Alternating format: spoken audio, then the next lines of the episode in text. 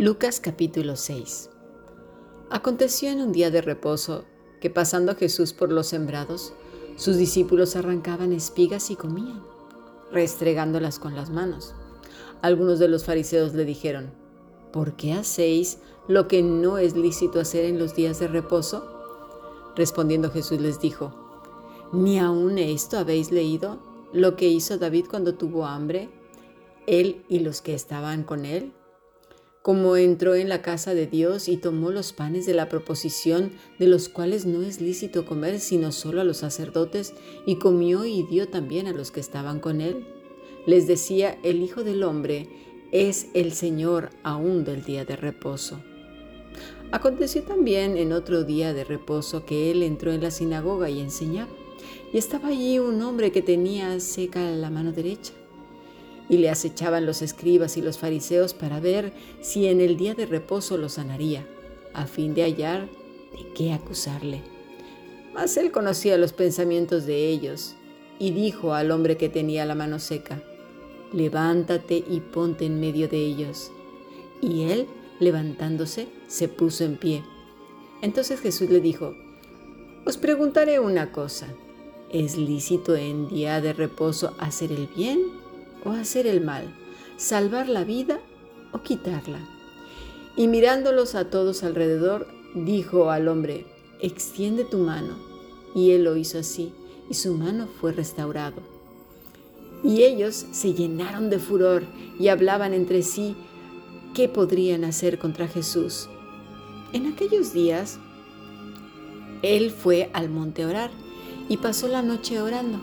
Y cuando era de día, llamó a sus discípulos y escogió a doce de ellos, a los cuales también llamó apóstoles.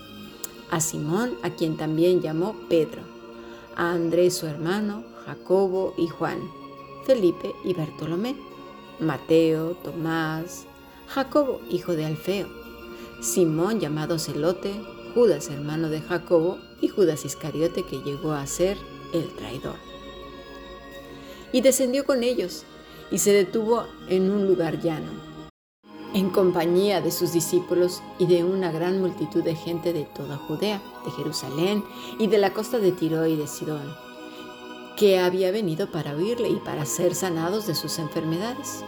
Y los que habían sido atormentados de espíritus inmundos eran sanados de sus enfermedades, y los que habían sido atormentados de espíritus inmundos eran sanados toda la gente procuraba tocarle, porque poder salía de él y sanaba a todos. Y alzando los ojos hacia sus discípulos decía, Bienaventurados vosotros los pobres, porque vuestro es el reino de Dios. Bienaventurados los que ahora tenéis hambre, porque seréis saciados. Bienaventurados los que ahora lloráis, porque reiréis. Bienaventurados seréis cuando los hombres os aborrezcan y cuando os aparten de sí y os vituperen y desechen vuestro nombre como malo por causa del Hijo del Hombre, gozaos en aquel día y alegraos, porque he aquí vuestro galardón es grande en los cielos, porque así hacían sus padres con los profetas.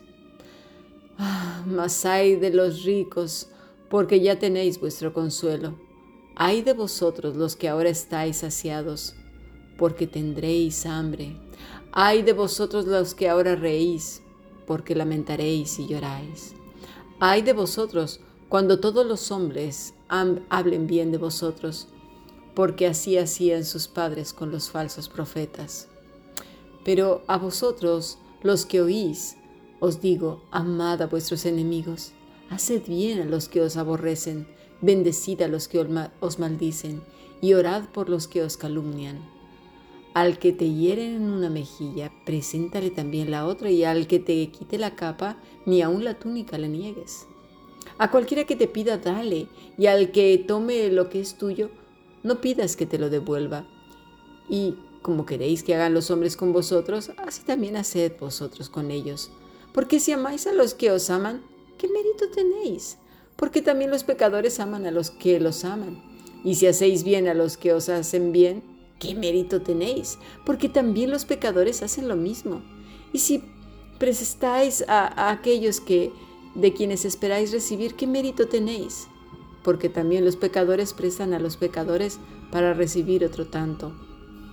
Amad pues a vuestros enemigos, haced bien, prestad, no esperando de ello nada, y será vuestro galardón grande, y seréis hijos del Altísimo, porque Él es benigno para con los ingratos y malos.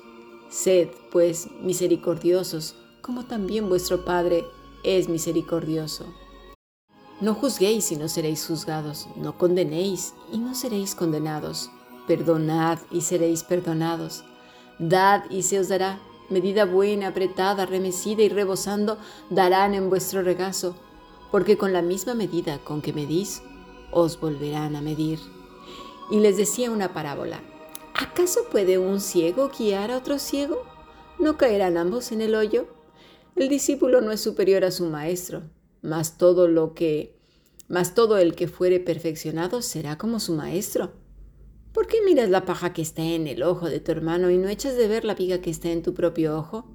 ¿O cómo puedes decir a tu hermano, hermano, déjame sacar la paja que está en tu ojo, no mirando tú la viga que está en el ojo tuyo?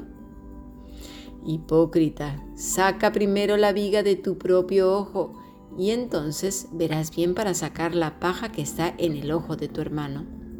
No es árbol el que da malos frutos, ni árbol malo el que da buen fruto, porque cada árbol se conoce por su fruto. Pues no se cosechan higos de los espinos, ni de las zarzas se vendimian uvas.